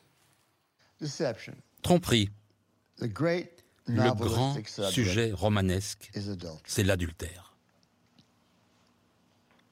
The best 19th century Les meilleurs romans européens du about 19e siècle parlent d'adultère. Anna Karenina, Anna Karenine, Madame Bovary. Madame Bovary. That's a good enough. C'est déjà une bonne liste. Je vais m'arrêter là. Au centre de ces livres, il y a un adultère qui détruit l'univers de ces gens. Um, Mais au XXe siècle, quand on écrit sur l'adultère, Madame Bovary et Anna Karenine ont déjà été écrits. Si on a quelque chose à dire sur ce sujet, il faut trouver une autre manière de le dire. Je voulais juste écrire une petite histoire sur une femme et un homme qui se rencontrent pour être seuls. Mais je n'avais pas envie de rentrer dans le cœur du sujet, c'est-à-dire leur rencontre sexuelle. Je voulais décrire tout ce qui rend l'adultère adultérin. Les discussions, la dissimulation, les récriminations contre le partenaire. Et la femme. J'avais envie de décrire cette femme que j'ai saisie, réellement saisie à ce moment précis. Elle ne supporte plus son mari, doit-elle le quitter, elle a un enfant en bas âge. Je n'ai pas inventé cette situation. Je me suis dit que si j'écrivais ce petit livre, il n'aurait absolument aucune signification, parce que personne ne prend l'adultère au sérieux. Mais si je disais c'est moi l'adultère, on le prendrait au sérieux. Pas vrai? Parce que le livre se chargerait de toute cette sordide dissimulation. D'une certaine manière, je savais que cela émettrait un peu de désordre que je dise ⁇ c'est moi ⁇ Et j'ai réussi. Bon, quand j'ai réussi, ça ne m'a pas plu tant que ça, mais ça arrive. C'est ce qui s'est produit. Si on, si on me retire du livre, ou si on met des personnages qui n'ont pas de nom, c'est complètement différent. J'imagine que je faisais jouer ma réputation, pour ainsi dire. Ils savaient qui j'étais. Et ainsi donc, cette personnalité éminente écrit un livre sur une aventure amoureuse. C'est ce qu'ils lisent dans la rubrique des potins mondains. Je voulais leur donner en un seul livre tous les potins mondains qu'ils ont jamais lus, tous en un seul livre. Voilà. Voilà. voilà. Il y a une chose qui me, me frappe aussi dans, le, fait pas, que, les actrices, alors que ce, film est une série de portraits de, femmes, soient, soient, pas avec nous, euh, c'est qu'il me semble que l'intrigue de, tromperie, et je l'ai compris plutôt en filmant, le, que, même qu'en écrivant l'adaptation, euh, ce sont toutes ces femmes qui viennent parce qu'elles sont écoutées, mais profondément par quelqu'un. Hmm. Et c'est pour ça que je ne pense pas du tout que ce soit un livre misogyne, c'est qu'elles viennent pour être à la... Elles se conquièrent elles-mêmes. C'est pas lui qui les libère. Et on voit d'ailleurs la, progression de Léa Seydoux entre le début et la fin sûr. du film. elle, elle, est, elle, est, en exil de son couple, de son. Je, je, pense. Euh, euh, voilà, il rencontre cette femme tchèque exilée qui arrive, qui, qui, a fait des études et qui se retrouve déclassée, qui, vit durement son exil en Angleterre. Et puis quand elle sort de l'entretien avec Philippe, ben, elle, elle s'appartient un peu plus elle-même. Je pense Parce à Rebecca Marter. Eh ben, dans son écoute, il, intervient très peu, il leur rend quelque chose. Il leur rend quelque chose d'elle.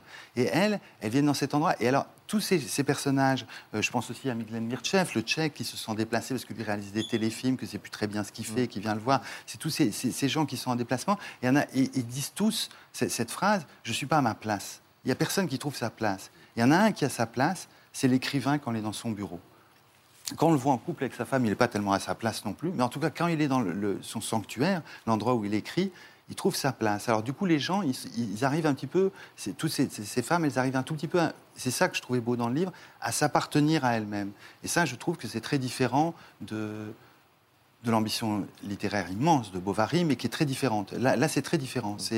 Et aussi, ce qui me frappe dans l'interview de Rod que vous montriez, c'est d'accepter le ridicule, de, lui se, se, se, mettre en scène, de se, et de se charger du ridicule, de se charger du ridicule, et de laisser la gloire au, personnage féminin. Et ça, je trouve ça d'une très, très grande élégance. Il a cette phrase extraordinaire dans Tromperie d'ailleurs.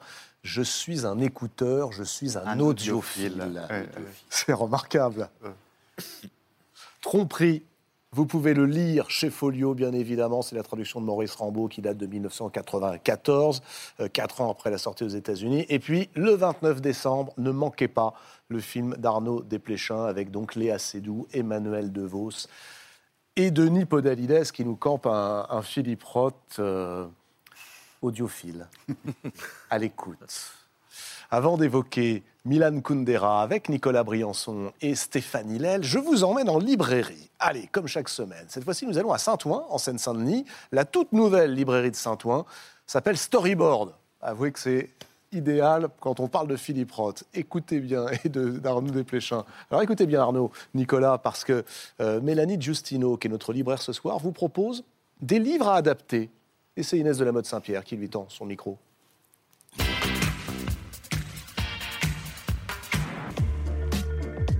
Storyboard, c'est un hommage à Georges Méliès, qui est un des pionniers du cinéma français. Georges Méliès disait Qui est donc l'homme à notre époque qui pourrait vivre sans féerie, sans un peu de rêve? Et Storyboard, c'est ça. C'est la promesse d'un voyage et d'une découverte. Storyboard a été pensé comme un lieu singulier. C'est une librairie, mais c'est un lieu où on peut travailler, qui fait la part belle au cinéma. On a un studio de post-production. C'est un lieu d'échange et de rencontre.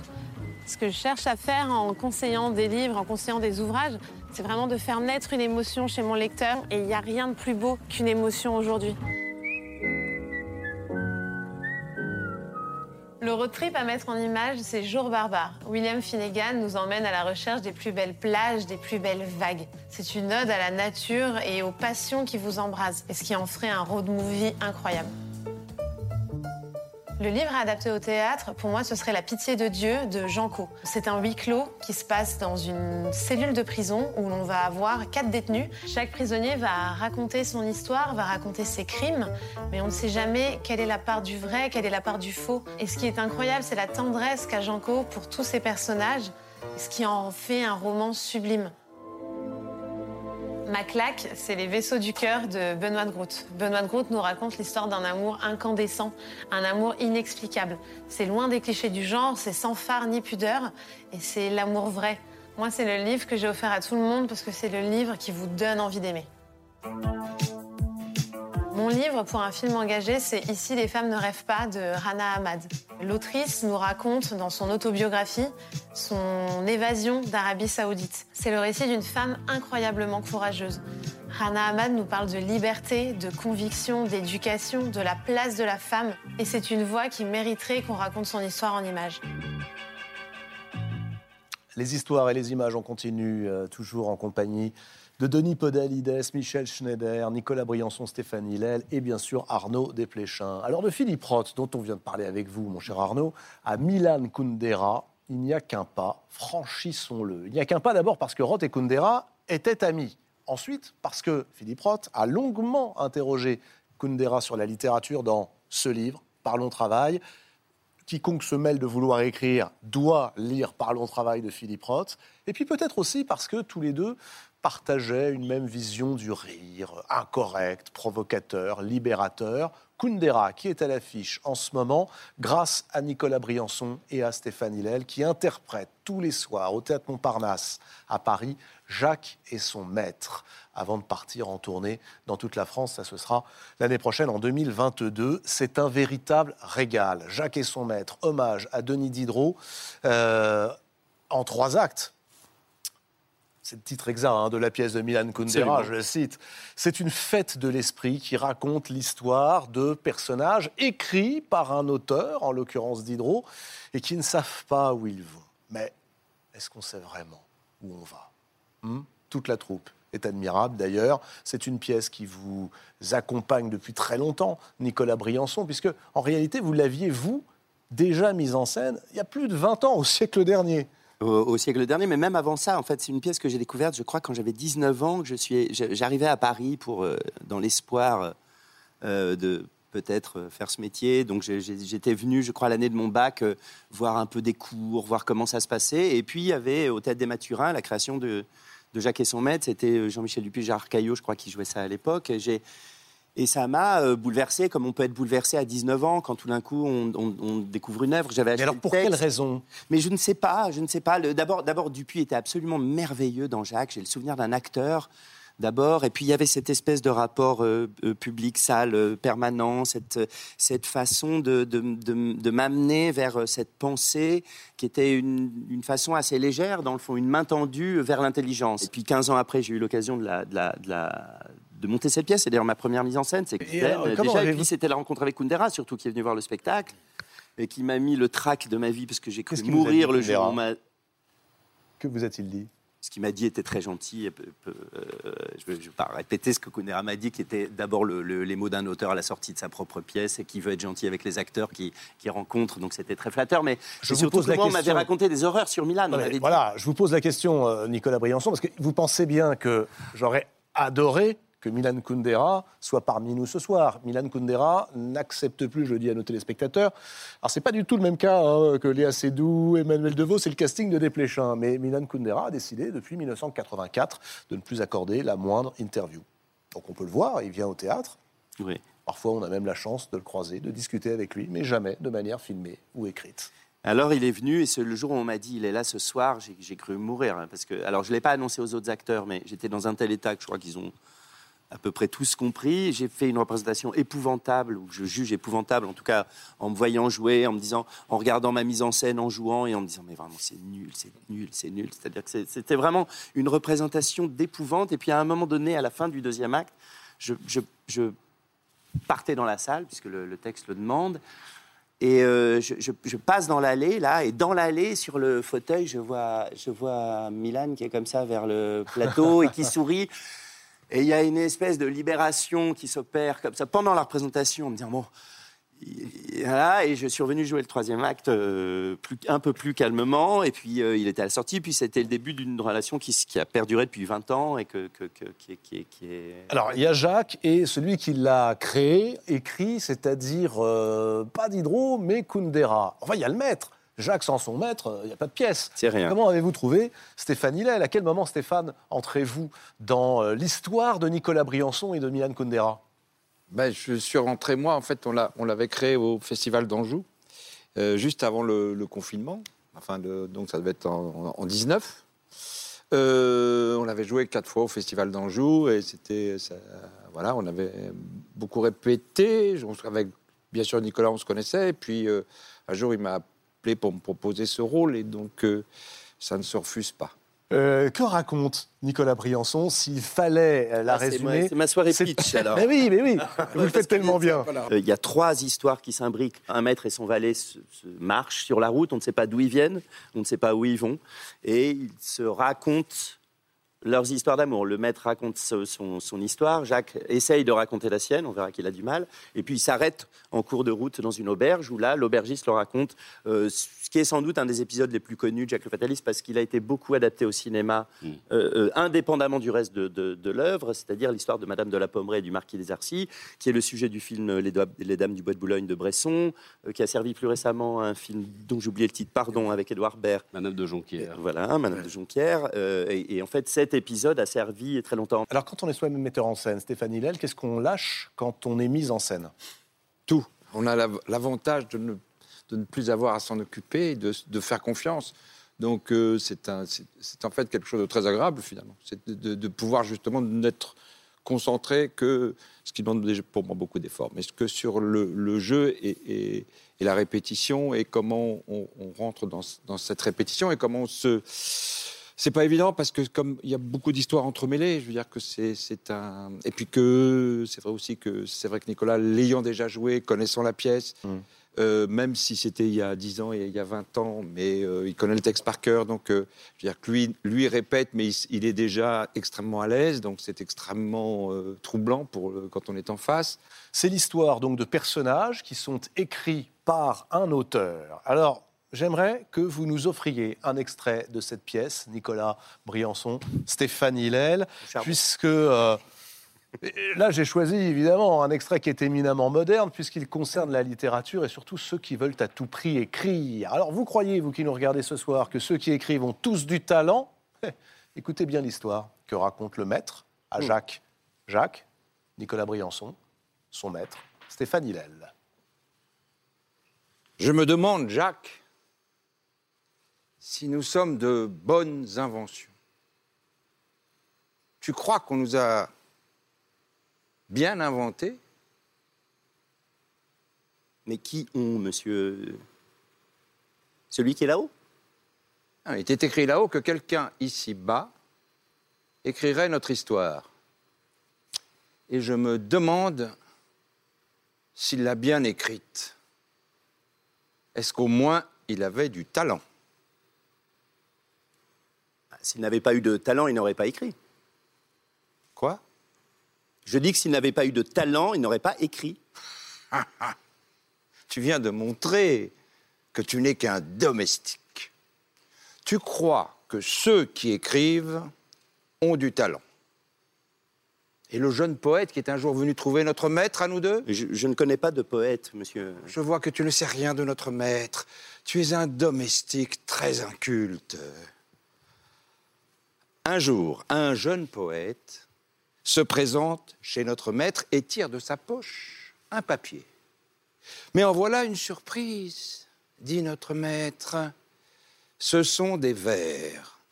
Oui, des vers, maître, des vers de mon cru, dit le poète. Je vous prie de me dire euh, la vérité, rien que la vérité. Mhm. Et vous n'avez pas peur de la vérité dit notre maître. Non, répondit le jeune poète d'une voix tremblante. Et notre maître lui dit Cher ami, non seulement il m'est démontré que vos vers ne valent pas leur pesant de merde, mais jamais vous n'en ferez de meilleur. C'est fâcheux, Ah oui. dit le jeune poète. Il faudra donc que j'en fasse de mauvais toute ma vie. Et notre maître de répondre Je vous avertis, jeune poète, ni les dieux, ni les hommes, ni les poteaux indicateurs n'ont jamais pardonné la médiocrité aux poètes. Je le sais, dit le poète, mais je n'y peux rien. C'est une pulsion. Une Quoi? Une pulsion. C'est une formidable pulsion qui me pousse à écrire de mauvais vers. Encore une fois, je vous avertis, s'écria notre maître. Et alors, le jeune poète lui répondit Je sais, maître, que vous êtes euh, le grand Diderot et que je suis un mauvais poète. Mais nous autres, les mauvais poètes, nous sommes les plus nombreux. Nous aurons toujours la majorité. L'humanité tout entière n'est composée que de mauvais poètes. Et le public, par l'esprit, par le goût, le sentiment, n'est qu'une assemblée de mauvais poètes. Comment pensez-vous que de mauvais poètes pourraient offenser d'autres mauvais poètes? Les mauvais poètes, qui sont le genre humain, sont fous des mauvais vers. Et c'est justement parce que j'écris de mauvais vers que je serai un jour un grand poète consacré. C'est ce que le jeune mauvais poète a dit à notre maître? Mot pour mot. Ces paroles ne sont pas exemptes d'une certaine vérité. Certes non. Et elles me font entrevoir une pensée blasphématoire. Oh, je sais laquelle. Tu sais laquelle? Oui, je le sais, oui. Eh ben vas-y, dis-la. Ah non, c'est vous qui l'avez eu en premier. Tu l'as eu en, en même temps, ne mens pas. Ah non, je l'ai eu après vous. Bon, alors quelle est donc cette pensée? Vas-y, dis-la. Ben, L'idée vous est venue que notre maître à nous était peut-être aussi un mauvais poète. Et qui peut démontrer qu'il ne l'était pas Mais croyez-vous que nous serions meilleurs si nous étions l'invention d'un autre? Cela dépend. Si nous étions sortis de la plume d'un vrai grand écrivain, d'un génie, certainement. Vous savez que c'est triste, hein Qu'est-ce qui est triste? Que vous ayez une si mauvaise opinion de votre créateur. Je juge le créateur à son œuvre. Mais nous, nous devrions aimer notre maître qui nous a inventés. Nous serions plus heureux si nous l'aimions, nous serions plus tranquilles, plus sûrs de nous. Et vous, vous voudriez un meilleur créateur. Franchement, vous blasphémez, mon maître. Et merci. Alors ça, c'est l'un des passages les plus efficaces, les plus drôles, et puis je trouve l'un des plus contemporains. Ouais. Euh, Comme chez Philippe Roth, hein, on retrouve cette façon de se mettre en scène quand on s'appelle Kundera, qu'on est celui qui a écrit. Bah, ils mettent en Euh, crise le roman, les deux, ouais. deux, deux- deux écrivains qui ont, qui ont cessé de mettre en crise la fiction euh, tout le temps.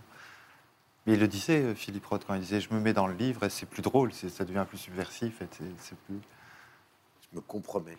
Je me compromets. Ouais, ouais. ouais, ça. Mais, mais, mais, mais Kundera, d'ailleurs, passe son temps à s'insulter lui-même hein, dans, le, dans, le, dans, dans le texte. Enfin, À se compromettre. À se compromettre, à se critiquer, à se, se, se trouver vraiment. Mais quel- quel- quel- pour qui te prends-tu de réécrire, de passer derrière Diderot? Enfin, c'est, c'est- ce- cette interaction est, est permanente entre les personnages et l'auteur. Elle, est, elle fait aussi le sel du, du, du- de, de la, de la pièce. ouais. Mais ce C'est- passage a- est même génial, côté, je dois dire, à Nicolas Diderot. Briançon, parce que dans, dans ce passage, on voit aussi tout ce qui traverse euh, les questions que nous nous posons quand nous lisons.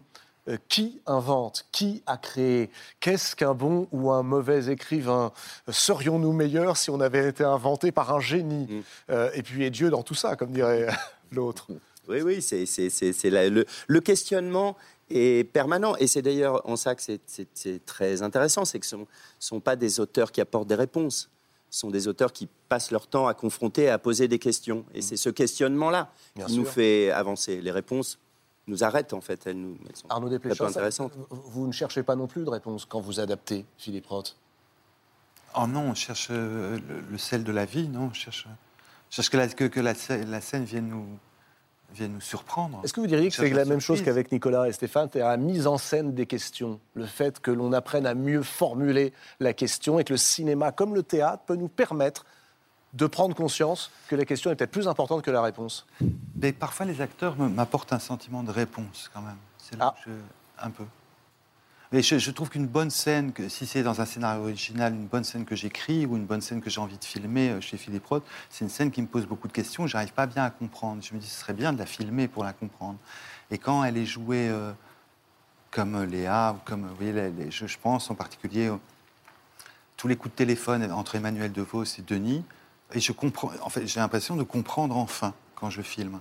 Donc ça m'apporte un peu une réponse. Par- Parce que le choix de l'acteur lui-même est déjà en soi une réponse. Parce que le choix d'un corps, d'une voix, d'un- d'un- d'une pensée, d'un regard, euh, euh, donne déjà au personnage une, une- une- une existence très précise. Et donc, euh, c'est un début de réponse, mais la question reste ouverte néanmoins, même avec les acteurs dans le, dans le, dans le game. Euh, on a commencé avec Michel Schneider et la mélancolie, mais j'ai trouvé, en vous voyant tous les deux euh, sur scène, qu'il y avait chez vous, Stéphane Hillel, une profonde mélancolie dans le maître que vous composez. Et vous passez aussi par euh, ces formidables montagnes russes qui donnent à, à la fantaisie son intelligence et puis à l'intelligence un peu moins de gravité. C'est-à-dire que d'un moment, vous êtes gai, joyeux, et de l'autre, ça y est, il y a dans vos yeux cette étoile noire de la mélancolie. Qu'est-ce que vous allez chercher pour euh, la rendre sur scène? Ben, D'abord parce que, je- je- en fait, quand j'ai eu la pièce, j'ai pas vu ça, moi. Je n'ai pas, vu cette, euh, ce, ce- ce- ce- ce passage-là, et qui est sans doute nécessaire. Et c'est Nicolas qui, l'a- qui m'a dit, mais il faut pas avoir peur de passer comme ça d'une- d'un état à un autre, et, de, bon, et, et presque violemment, un peu comme, Oui. Un peu comme d'ailleurs dans Shakespeare, on retrouve ça d'une scène à l'autre. on Et c'est ça qui est très réussi. Bien sûr. Euh, Kundera m'avait dit, euh, après la première version, qu'il avait beaucoup aimé, mais que j'ai monté il y a plus de 20 ans, que j'avais monté un peu tout au jarret, un peu à l'énergie. Euh, il m'avait dit, euh, tu verras, essaye, en me parlant du maître, essaye la mélancolie, ça sera plus drôle. La mé- ouais, c'est Et- génial. C'est- ça, c'est- voilà, ça, c'est Kundera. Essaye la mélancolie, ce sera plus tellement drôle.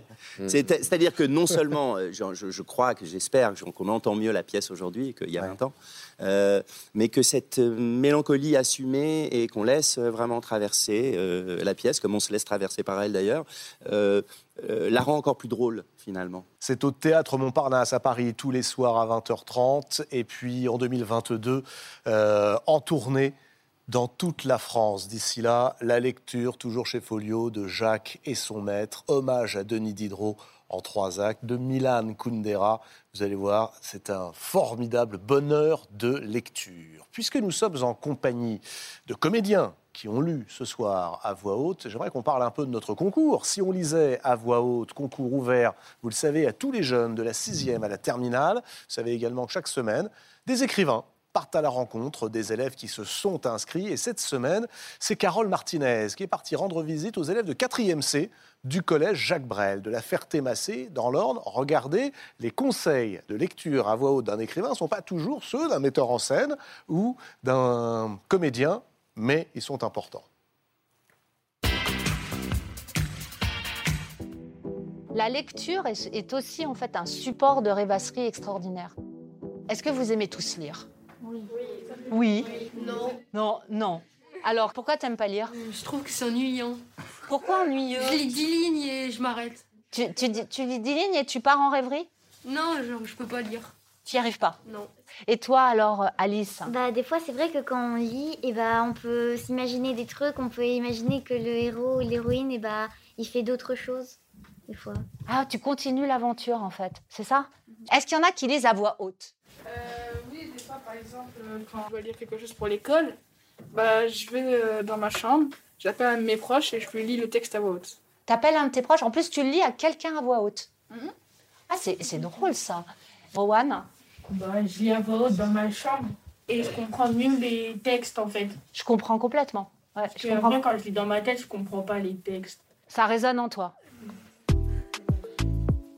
Faudra arriver à te, à te, à te détendre. On s'en fiche si c'est pas, tu vois, si c'est pas parfait, mais tu vas juste te lâcher. On y va. L'année dernière a commencé le jour où ma mère m'a dit Je ne te comprends pas. J'étais assise à mon bureau en train de faire un lexique français, latin, grec en trois couleurs. Je n'ai pas levé la tête. Moi, à ton âge, poursuivit ma mère, c'est exactement. Ah, stop, stop. Moi, à ton âge. Oh Ben voilà. C'est exactement le genre de phrase que je ne supporte pas. D'accord? Tu vois Tu réattaques là. Moi, à ton âge, poursuivit ma mère, c'est exactement le genre de petite phrase qui me fait bondir d'horreur. Ouais. Je crois que même en pleine nuit, au beau milieu d'un rêve dans lequel je me baladerais sur une plage, je, suis sur- je sursauterais. Si j'entendais dans mon sommeil la voix de ma mère murmurer la fatale expression Quand j'avais ton âge. Voilà, c'est le cauchemar. Exactement, c'est ça. Putain, T'es dans un rêve extraordinaire et tout d'un coup t'entends Quand j'avais ton âge. quand j'avais ton âge. Voilà, c'est c'est ça, exactement. Tu as le, tu as l'humeur. Ah, vous êtes d'accord? C'est, euh, tu- tu- tu- là, t'étais dedans. Voilà, vous pouvez retrouver cette euh, vidéo comme euh, tous les tutos de comédiens que nous diffusons régulièrement euh, à l'adresse qui s'affiche en ce moment en bas de votre écran. Je vous rappelle que la prochaine étape pour tous les inscrits, eh bien, ce sera le choix d'un représentant euh, dont la lecture devra nous parvenir entre le 5 et le 31 janvier prochain. La finale sur France 5 en prime time, ce sera au début du mois de juin. Et vous trouvez tous les détails à cette adresse lumni.fr. Alors, puisque euh, je vous voyais rire les uns les autres, notamment Nicolas et Stéphane, non, euh, bah, parce qu'ils sont formidables, ces Ah ben, jeunes. moi, Ouais, moi, moi, j'adore cette euh, initiative. J'ai d'ailleurs fait un petit, un petit tuto que, tuto, que- ouais, que- que vous aviez fait. Vous savez, non, non, mais je trouve ça merveilleux. La, la lecture à voix haute, je trouve que c'est un exercice euh, qu'on devrait évidemment faire systématiquement dans les classes. Ça fait un bien fou. Puis c'est formidable la passion de la, cette euh, professeure et, et- et le rapport qu'elle qu'elle installe avec ses élèves. Quoi. Je trouve ça formidable. Euh, quel est le meilleur conseil que vous puissiez donner à celles et à ceux qui nous regardent, là, les jeunes, les plus jeunes d'entre nous, qui vont se présenter au concours hein, C'est dans six mois, il va falloir qu'ils y à fond. Denis Podalides, la bonne lecture à voix haute. Un indice, un conseil. Mais lui, c'est le spécialiste. Mais oui. c'est notre maître. c'est le maître de la lecture. Donc, euh, regardez Ah le non, nombre de livres qu'il a lus. Démuni. C'est de d'aimer et de comprendre ce qu'on lit. Euh, et de essayer de donner ça. Voilà. Donner à comprendre. Déjà d'être intelligible. Faire en sorte qu'on comprenne. Après, tout s'enchaîne à partir de là. Mais essayer de comprendre un peu ce qu'on lit, de faire entendre ça. Merci beaucoup d'avoir participé à cette émission. Justement, je crois que euh, l'adaptation de Tromperie par Arnaud Desplechin donnera encore plus envie de lire. Le cinéma peut ça, le théâtre peut cela. Parfois, quelques émissions ont cette vertu et surtout les livres peuvent cela, c'est-à-dire vous donner encore plus l'envie d'aller du côté de cette euh, fantaisie et de cette intelligence quand ce sont des fêtes de l'esprit.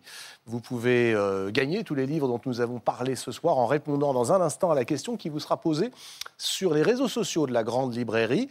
Merci infiniment. Merci à vous de nous avoir suivis. C'était la dernière émission de l'année 2021. Nous nous retrouvons le 5 janvier prochain en direct pour euh, une nouvelle année de la Grande Librairie. Je vous souhaite de belles lectures et de belles fêtes.